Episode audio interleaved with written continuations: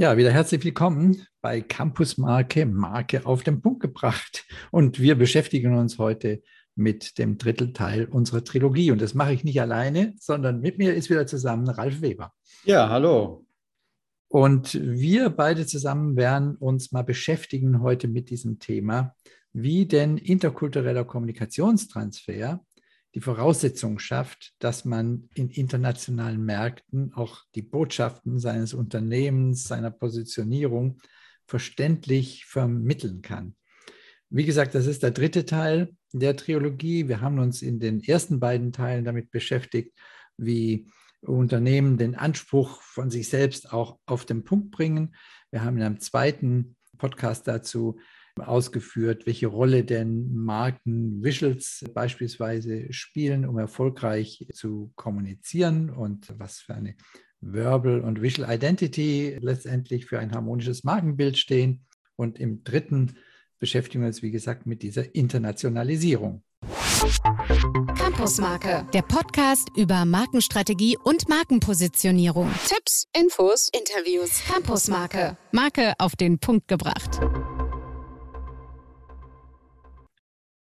Ja, Ralf, willst du uns mal kurz mit durchführen, welche Punkte uns wichtig sind bei dem heutigen Thema interkultureller Kommunikationstransfer?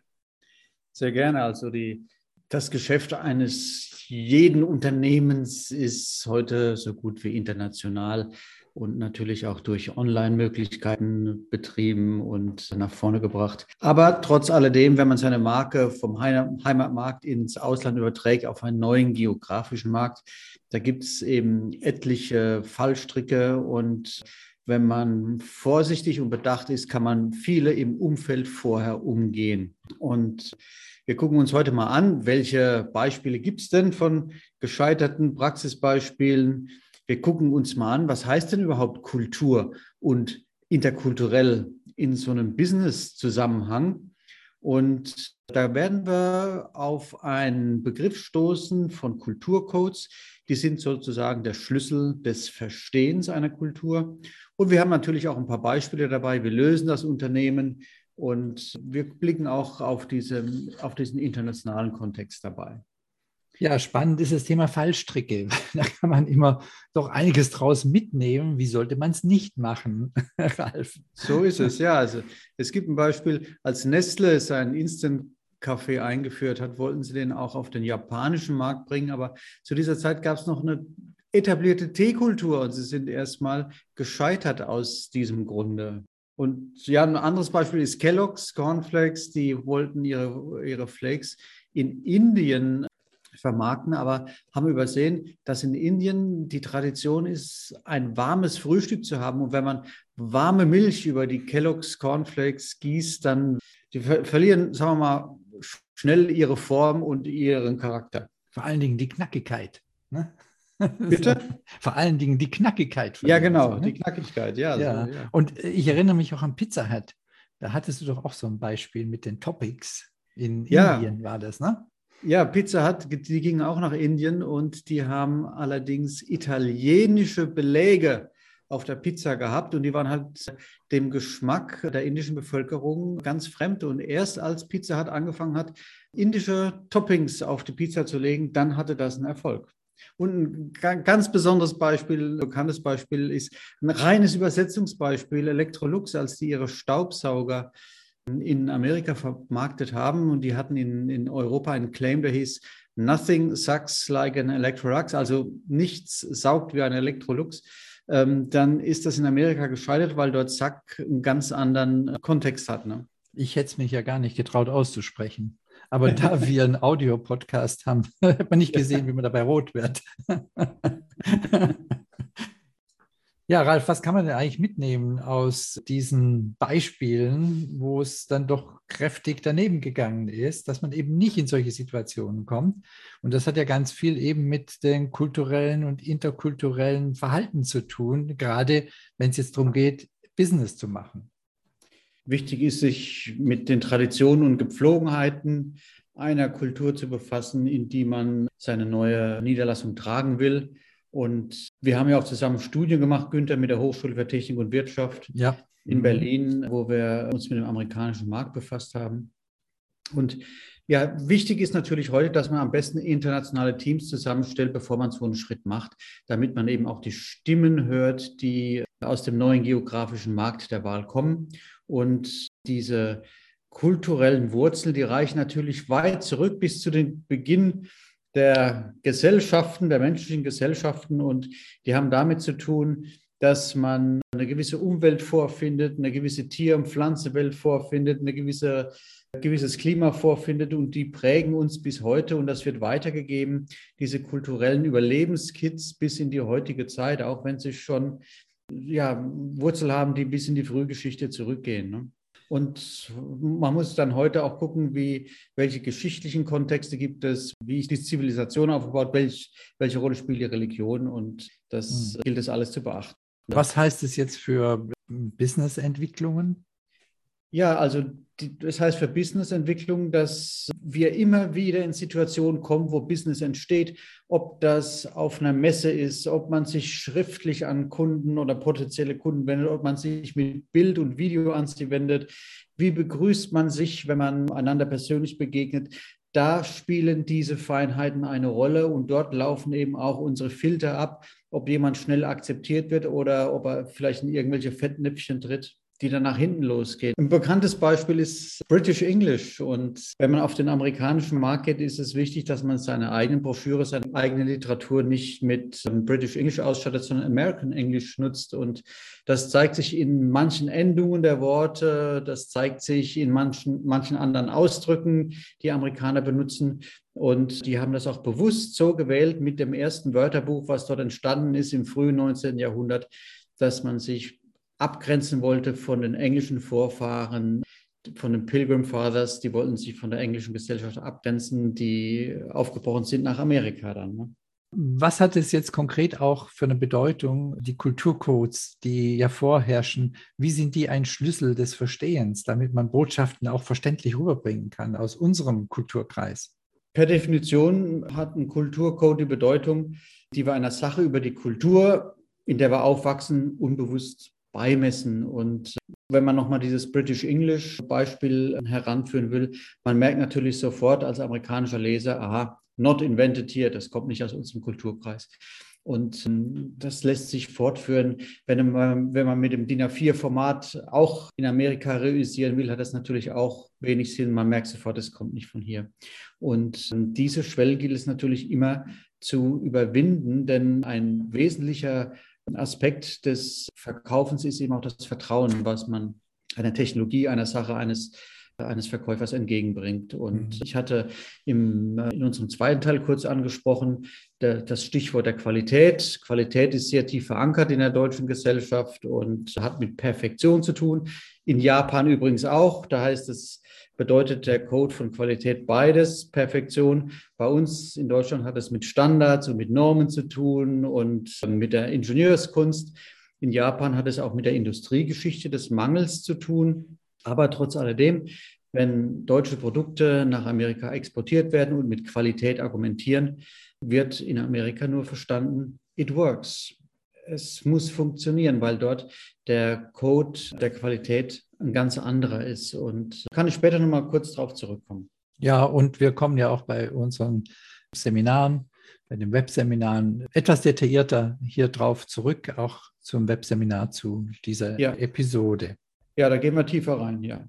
Ja, diese internationalen Kulturcodes, ich glaube, das kann man ganz gut mal deutlich machen, wenn man da vielleicht mal zwei, drei Beispiele sich anguckt aus ganz unterschiedlichen Feldern, was es denn bedeutet. Und was einem da immer sehr schnell ins Gedächtnis kommt, ist natürlich alles, was mit Auto zu tun hat. Das ist ja nur global ein Thema, die Faszination von Auto. Und da fällt einem natürlich immer auch schon mal BMW ein. Ne? Ja, also Autos werden immer wieder gern genommen. Ja, und, und machen auch vieles deutlich. Ja, und sie sind in der Tat ein hochemotionales Produkt. Ne? Mhm. Und ich hatte eben die Qualität angesprochen, den Kulturcode der Qualität. Und das gibt es natürlich auch für Autos. Und im, im Deutschen steht Auto, ist der Kulturcode für Auto Technologie. Also da geht es um ja, einfache Handhabungsweise, da geht es um Benzineffizienz und so weiter, um PS, um Sicherheit. Und in Amerika ist der Kulturcode für Auto eben Identität. Und dort wird ganz anders an Autos rangegangen, auch wenn man die Autos raussucht. Da ist die ganze Familie mit einbezogen. Wenn man sich die, die, die, die Distanzen in Amerika anguckt, da verhilft einem das Auto zu Freiheit, zu Unabhängigkeit und ist eben ja ein Teil des Familienlebens. Und das zeigt sich im Unterschied zwischen den BMW-Kampagnen für Deutschland und Amerika zum Beispiel dadurch, dass eine ganz andere Bildstilistik in Amerika genommen wird, dass auch die Kampagnen-Claims viel appellativer sind und viel fordernder sind, als das in Deutschland ist und zeigt sich nicht zuletzt auch im Unternehmensclaim.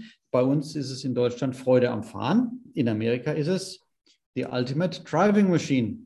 Und wenn man so sich Frankreich oder auch Spanien anguckt, wie ist BMW da vorgegangen, da haben sie im Grunde den, den, den Claim variiert, den es auch in Deutschland gibt. Ne? Das The Pleasure of Driving, also für, für Frankreich oder Do You Like Driving in, in Spanien. Das ist natürlich nicht in Englisch, sondern jeweils in der Landessprache. Ja, natürlich. Aber ja. das wäre jetzt mal, um es mal vergleichbar zu machen, ja. die englische Übersetzung, wo man so sieht, dass dann da doch wieder auch in diesem interkulturellen Transfer in Worten natürlich durchaus Differenzierungen auftauchen können. Also es ist gar nicht so einfach, diesen Gedanken Freude am Fahren dann auch eins zu eins irgendwie zu transportieren ja. in anderen Sprachen.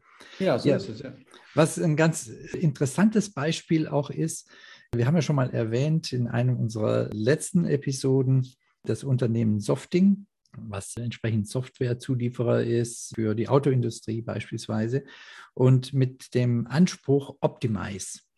Und das, was hier für Europa entwickelt worden ist, dann auch an Kommunikation, wo man mit dem Namen Softing gespielt hat und dann Leistungen entsprechend damit verbunden hat, also zum Beispiel Connecting, Perfecting, Associating, Progressing, alles, sagen wir, Leistungen, die in Begriffe übersetzt worden sind, die mit der Marke verbunden worden sind. Das muss man natürlich, wenn man in andere Kulturbereiche geht, schon mal checken. Und wir haben das dann für den amerikanischen Markt äh, überprüft. Was bedeutet das? Kann man das alles genauso einsetzen? Wird das auch verstanden? Und da sieht man eben, und Ralf hat es ja schon mal beschrieben, dass in USA das Thema Qualität und Perfektion anders gesehen wird, als wir das so empfinden. Dieses Motiv Perfecting ist eigentlich in Amerika kontraproduktiv sondern das sagt ja nur mit dem, das ist perfekt, sagen die, naja gut, it works. Und das ist ja nun nicht der Anspruch dieser Marke in diesem Bereich. Und deswegen konnte man so ein Motiv so nicht einsetzen. Also im interkulturellen Abgleich ist es auch immer wichtig, dass man über sein auch internationales Netzwerk von Agenturen, wo Ralf auch drin vernetzt ist sozusagen, dass man diese Kulturen einsetzt und dann hinterfragt und checkt, was ist eigentlich zielführend in welchen Kulturen. Und ein ganz anderes Beispiel, was vom Inhalt her auch ganz anders ist, ist ein japanischer Stand-Hersteller, Japan Stand. Und das ist das, der erste japanische Stand gewesen, um, also im Prinzip im medizinischen Bereich, wo man Stands setzen kann, um Coronarsysteme wieder zu öffnen oder offen zu halten. Und die Zielsetzung von Japan Stand war, in Japan eine starke Position im Markt zu kriegen. Aber das nicht nur direkt jetzt im japanischen Markt zu versuchen, sondern sie sind über den europäischen, amerikanischen Markt gegangen, dort eine entsprechende Bedeutung zu haben und mit dieser Bedeutung dann wieder zurücktransferieren, das Ganze und kraftvoll in den japanischen Markt zu gehen. Und auch das hat natürlich mit interkulturellem Erscheinen zu tun, bis hin zu, wie tritt so eine Marke mit ihrem Logo auf, dass es zwar japanische Elemente visualisiert, aber gleichzeitig global akzeptiert wird und nicht jetzt in der japanischen Schrifttypologie zum Beispiel auftritt. Und das ist sehr gut gelungen für dieses Unternehmen, nachdem es dann nach Japan zurückgegangen ist mit diesem breiten Kreuz Europa und USA sind sie dann übernommen worden. Und das ist natürlich von so einer Startup-Story das Entscheidende von Fukuda Denshi. Und die haben dann relativ großes Investment getätigt, um diese Marke bei sich im Konzern einzuführen. Auch das ist ein Beispiel, wie über interkulturelle Ausprägungen in andere Märkte zu gehen und mit der Reputation anderer Märkte dann wieder ins Kernland, ins Heimatland zu gehen. Auch das ist ein Teil von diesen interkulturellen Führen von Marken und Strategien, wie man da entsprechend mit umgeht. Du hast das Beispiel jetzt zwei angeführt und wir haben natürlich noch mehrere andere im Köcher. Fallbeispiele, die wir international umgesetzt haben, wo es um Technologien ging, ob das jetzt Heizung, Sanitär war, ob das Solar war, ob das Software war, bis hin zu Sicherheitsböden. Und da innereuropäisch, aber auch mal interkontinental. Und da ist natürlich immer die Frage, wie geht man da vor, wie kann man die Inhalte entsprechend darstellen und ähm, übertragen, wenn man in den neuen geografischen Markt geht. Und da ist natürlich auch so ein internationales Netzwerk sehr hilfreich, wo man dann drin ist. Ne? Absolut. Die Partner vor Ort, die wissen eben um die Kultur, die sind darin aufgewachsen und die können entsprechend die Feinheiten deuten und eben auch sagen, was sich empfiehlt und was sich nicht empfiehlt. Ja, Ralf, bei all dem, was bleibt denn jetzt bestehen? Was ist das, was wir mitnehmen aus dieser Episode? Und für mich ist erstmal, dass interkulturelle Kommunikation auf allen Kommunikationsebenen stattfindet. Wir haben ja ein paar Beispiele auch da äh, schon jetzt zitiert. Das kann von Business-Strategien gehen, wo ich die interkulturelle eigentlich nutze, andere Regionen und dann wieder in den Heimatmarkt zurücktransferiere, bis hin zum Abgleich, was kann ich denn in anderen Kulturen überhaupt von meinem Anspruch ausdrücken und wie drücke ich es aus? Das ist sicherlich der eine Punkt. Ja, und der wesentliche andere ist eine Grundregel, die heißt eben, dass sich der Verkäufer dem Käufer anpasst. Es hat ein amerikanischer Autor das mal so ausgedrückt in International Business, the seller adapts to the buyer. Das ist eine Grundregel und eine zweite ist eben, dass man die lokalen Gepflogenheiten und Traditionen entsprechend berücksichtigt im, im, Inter, im internationalen Geschäft und sich dabei aber auch nicht selbst verleugnet und nicht den Ort, wo man herkommt, sondern man kann ihn auch als Stärke nutzen, nämlich in der Hinsicht, dass auch das eigene Land, der eigene Markt ein Image hat, in dem Markt, in dem man sich niederlassen will oder in dem man verkaufen will. Das kann man als Stärke nutzen. Aber um das rauszuarbeiten, braucht es strukturiertes Vorgehen. Das ist nicht mal einfach lässig äh, nebenbei gemacht. Mhm. Du hast da einen ganz wichtigen Punkt nochmal gesagt. Die Herkunft darf man nicht leugnen wenn man denkt, das ist vielleicht jetzt nicht so hilfreich oder in einzelnen Bereichen auf der Welt nicht so hilfreich, wenn man sagt, wir haben eine deutsche Herkunft oder das gilt für jeden anderen ganz genauso, sondern aus dieser Heritage kommt man nicht raus. So, und jetzt ist die Frage, wie gehe ich damit um? Was sind die Stärken? Und fast jede Herkunft kann für sich etwas ins Feld führen, was eine Stärke ist.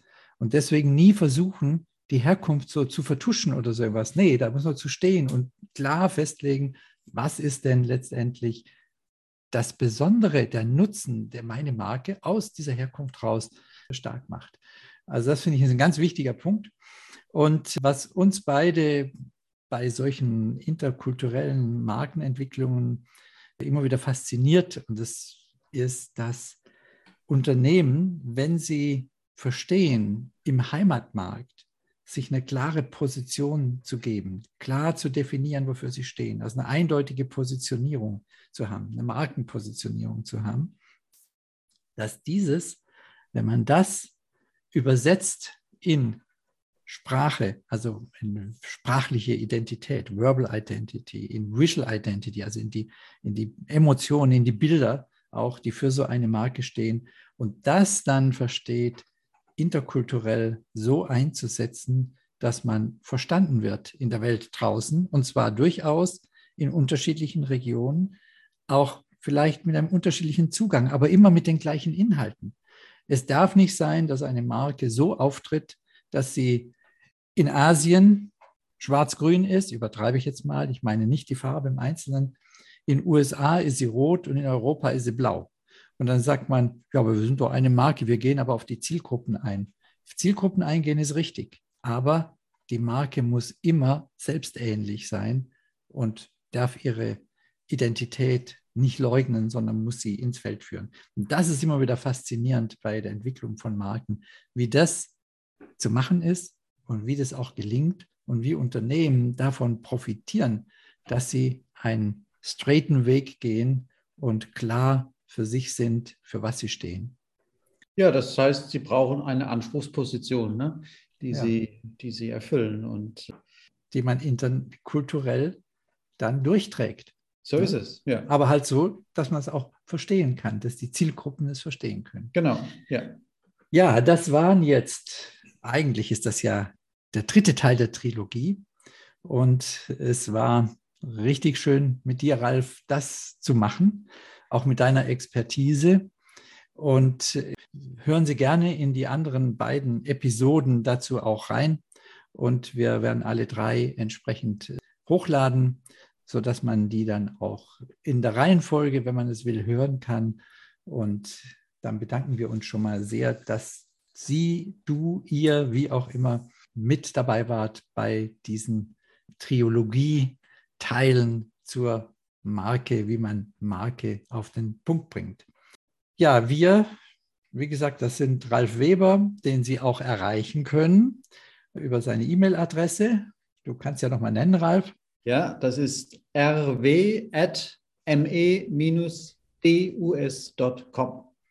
Ja, und mich können Sie erreichen über käfer.käfermarkengenom.de. Bisschen kompliziert, Käfer mit AE ist ja klar. Und dann nach dem Ad in einem Wort käfermarkengenom.de. Und Sie können uns natürlich auch äh, erreichen, wenn Sie über die Website von Campus Marke kommen. Das ist www.campusmarke.de. Ja, und wir werden diese Inhalte auch von diesem Teil der Trilogie äh, zu unserem Blog wieder hochladen. Also wenn Sie da reingehen, können Sie gerne das entweder im Browser hören oder Sie können auch unsere Podcasts runterladen, da wo man Podcasts runterladen kann. Insofern gesehen freuen wir uns, wenn Sie hin und wieder da einsteigen. Und wir freuen uns auch, wenn wir Sie mal bei einem unserer Webseminare begrüßen dürfen. Diese sind Einladungsseminare. Das heißt, wir laden dazu ein. Wenn Sie dabei sein möchten, auch da entweder an Ralf Weber oder an mich ein kurzer Hinweis und dann nehmen wir Sie gerne mit auf die Liste. Ansonsten freut uns das, wenn wir uns wieder hören und wiedersehen, vielleicht bei einem der Webseminare. Ralf, hast du noch irgendwas Entscheidendes jetzt zu sagen? Das Wichtigste zum Schluss ist Tschüss. das hast du jetzt aber markenmäßig auf den Punkt gefragt. also, alles Gute und bis dann. Tschüss. Tschö. Campusmarke, der Podcast über Markenstrategie und Markenpositionierung. Tipps, Infos, Interviews. Campusmarke, Marke auf den Punkt gebracht.